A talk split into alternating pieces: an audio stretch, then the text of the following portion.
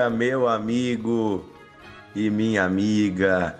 Que a presença e o amor de Deus estejam aí sobre você nesta quinta-feira. Que bom podermos estar juntos novamente aqui no Devocional de Fé.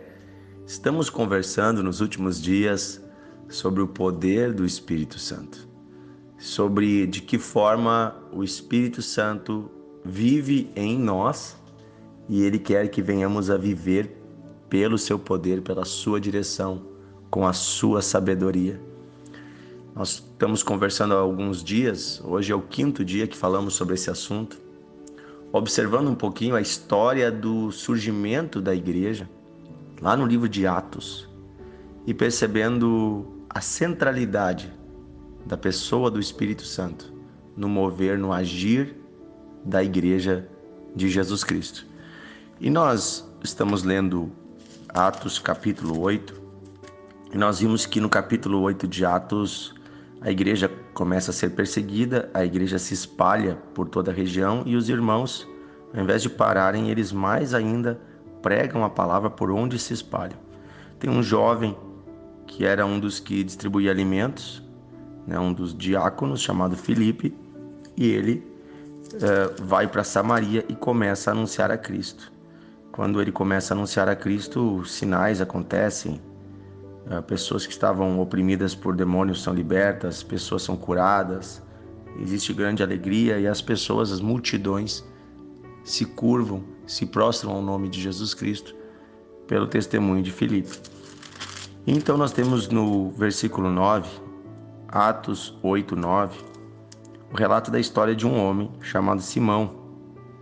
Diz assim: Ora, ali em Samaria havia um certo homem chamado Simão, e ali ele praticava artes mágicas, olha só, iludindo o povo de Samaria, insinuando ser um grande vulto, ao qual todos davam ouvidos, do menor ao maior, dizendo: Este homem é o poder de Deus, chamado Grande Poder.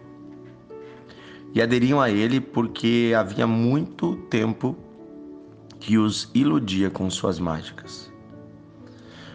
Quando, porém, deram crédito a Filipe, que os evangelizava a respeito do reino de Deus e do nome de Jesus Cristo, iam sendo batizados tanto homens como mulheres. E o próprio Simão, olha só, o mágico, aquele que iludia o povo, abraçou a fé e, tendo sido batizado, acompanhava Filipe de perto, observando extasiado os sinais e grandes milagres praticados.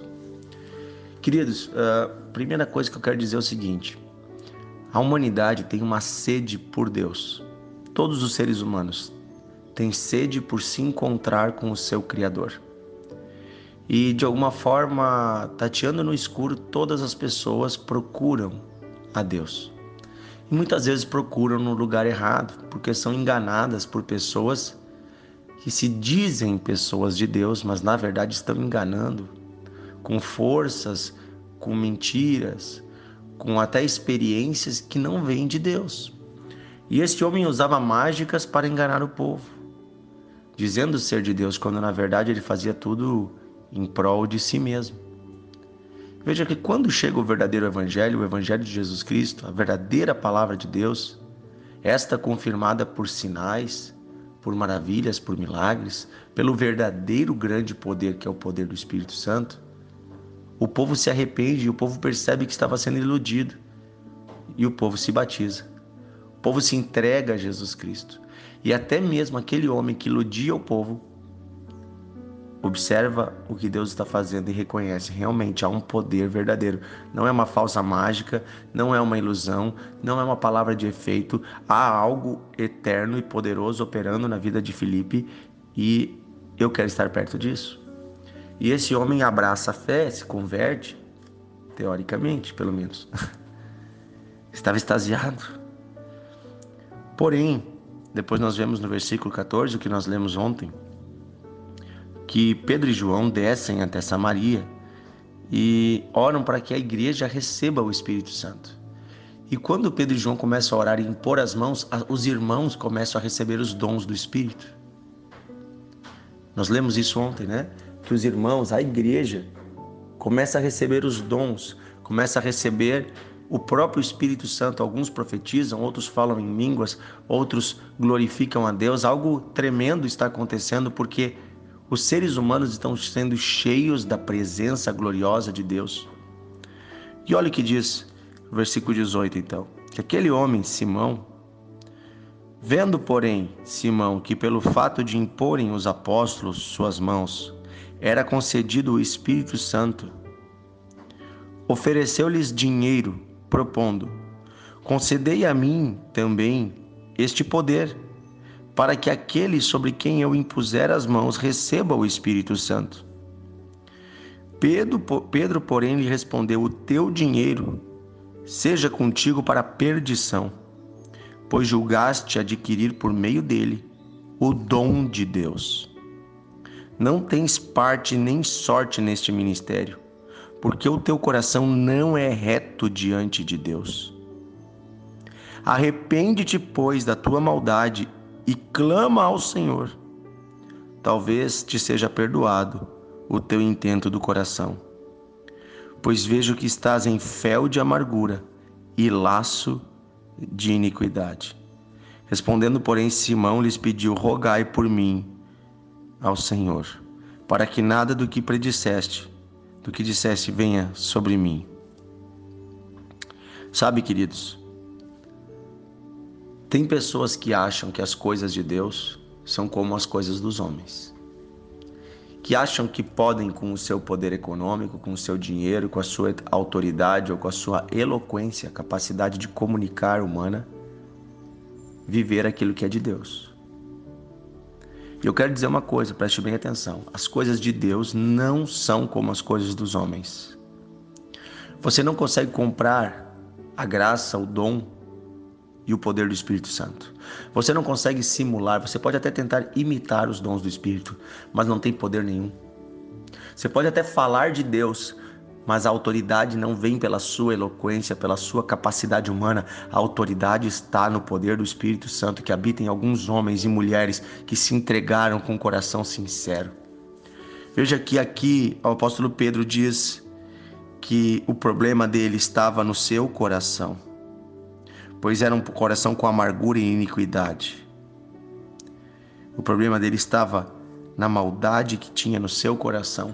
Ele queria ter lucro, ele queria o Espírito Santo para ter ganhar dinheiro ou para ganhar status. Ele queria manter o seu nome de uma grande autoridade espiritual e era isso que ele buscava ser reconhecido por homens. E aqui o apóstolo rejeita. O apóstolo diz: "Ei, meu amigo, você não entendeu nada do evangelho. Ei, meu amigo, você está andando com Felipe, mas você não entendeu nada." O evangelho não é como as coisas dos homens, não é algo que você compra, você recebe de graça. E não é pela sua intenção de obter algo, mas é por a sua intenção de agradar a Deus. Um coração puro é o que Deus quer. E um coração puro será cheio do Espírito Santo. Um coração puro servirá a Deus. Um coração puro que não busca os seus interesses, não busca a sua própria imagem, não busca o seu lucro. Este coração é que agrada a Deus. É neste coração que Deus habita. Um coração puro verá os sinais, os milagres, as maravilhas. Oh, aleluia! Aleluia! Queridos, uma das melhores coisas que eu já vivi na minha vida é isso. Poder impor as mãos sobre as pessoas e ver elas recebendo o Espírito Santo. E isso não tem nada a ver comigo, mas tem a ver com aquele Deus que ama as pessoas. Mas com certeza, para um homem e uma mulher é uma grande honra poder estar naquele lugar de servir e ver os seus irmãos sendo cheios do Espírito Santo. É o que este homem queria. Ele queria essa autoridade, mas ele tentou do jeito errado. Quero dizer para você hoje: cuide as intenções do seu coração. Por que você quer os dons do Espírito? Por que você quer ver os milagres? Por que você quer ver o crescimento da sua igreja? É para que o seu nome seja enaltecido? É para que você seja bem visto pelas pessoas? é para que de alguma forma as pessoas olhem para você com bons olhos. Se essa é a sua intenção, você está com a intenção errada. Mas se a sua intenção é ver a glória de Deus, se a sua intenção é agradar ao Senhor, é ajudar os seus irmãos, é ajudar pessoas a conhecer a Deus, é ajudar os enfermos, é ajudar os necessitados, é libertar os cativos, aqueles que estão presos por forças malignas, aí sim Deus concede a você os dons, aí sim Deus concede a você, porque você não está mais focado em si mesmo, a sua, a sua oração não é mais por você, não é mais pela sua uh, uh, glória, não é mais para a sua honra, mas é para a honra e glória do Senhor. Aí, meu querido, você serve a Deus independente se os outros estão enxergando. Você nunca mais vai dizer assim: "Ah, oh, eu não sou valorizado na igreja. Ah, oh, ninguém me enxerga." Glória a Deus se ninguém te enxerga, ninguém te valoriza, porque aí você terá uma recompensa maior ainda diante de Deus. Porque se você continua sendo fiel, mesmo quando ninguém te enxerga, aí sim somente Cristo é enxergado. Aleluia. Que o nosso nome seja completamente esquecido mas o nome de Cristo seja lembrado. Que possamos anunciar o Evangelho de tal forma que as pessoas nem saibam quem nós somos, mas sejam tocados pelo poder de Deus, que opera através de nós, réis seres mortais, fracos e pequenos, mas em quem Deus habita. Aleluia! Vamos viver pelo poder do Espírito Santo, com humildade no coração com humildade no coração. Eu conheço muitas pessoas que começaram a andar com Deus e começaram a ver milagres através das suas vidas, começaram a receber os dons de Deus. E sabe o que aconteceu? Muitas dessas pessoas deixaram a soberba, o orgulho entrar no seu coração. Começaram a se julgar melhor que os outros irmãos que não tinham os mesmos dons ou tinham dons diferentes. Começaram a achar que, que eram melhores. Começaram a querer julgar os outros começaram a querer receber um lugar de destaque na igreja. Queridos, o destaque é para Cristo. Se Deus considerou você fiel para poder servir a Ele, glorifique a Ele. Essa é a maior honra de todas, é a honra eterna. Eu quero orar por você. Querido Deus e Pai, eu peço hoje que o Teu Espírito seja abundante em todos nós, mas que também haja humildade. Como diz, Senhor, em Filipenses capítulo 2, que tenhamos o mesmo sentimento que houve em Cristo Jesus, que se humilhou que foi servo, que não buscou lugar de honra nem de destaque.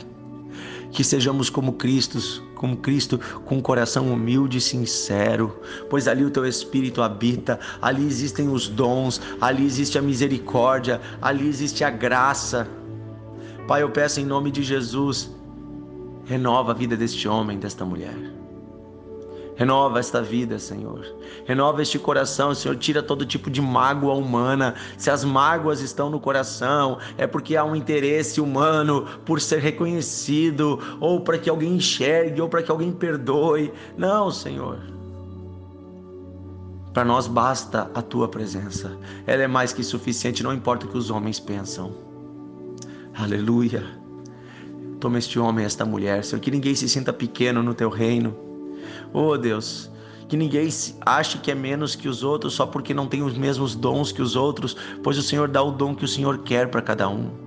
Para uns o Senhor dá o dom da fé, para outros o dom do amor, para outros o dom das línguas, para outros o dom de cura, para outros o dom de interpretação, para outros os sonhos, as visões. Que cada um possa, Senhor, ser satisfeito nos dons que o Senhor deu e entender que tudo é para ti, que não é para nós. Que ninguém se considere menos e nem mais que os outros. Eu peço isso, Pai, em nome de Jesus. Renova-nos, Senhor. Fortalece-nos, Senhor. Dá-nos a tua paz, Senhor. Em nome de Jesus. Amém. Amém. Que Deus abençoe você, meu amigo e minha amiga. Grande abraço e até amanhã.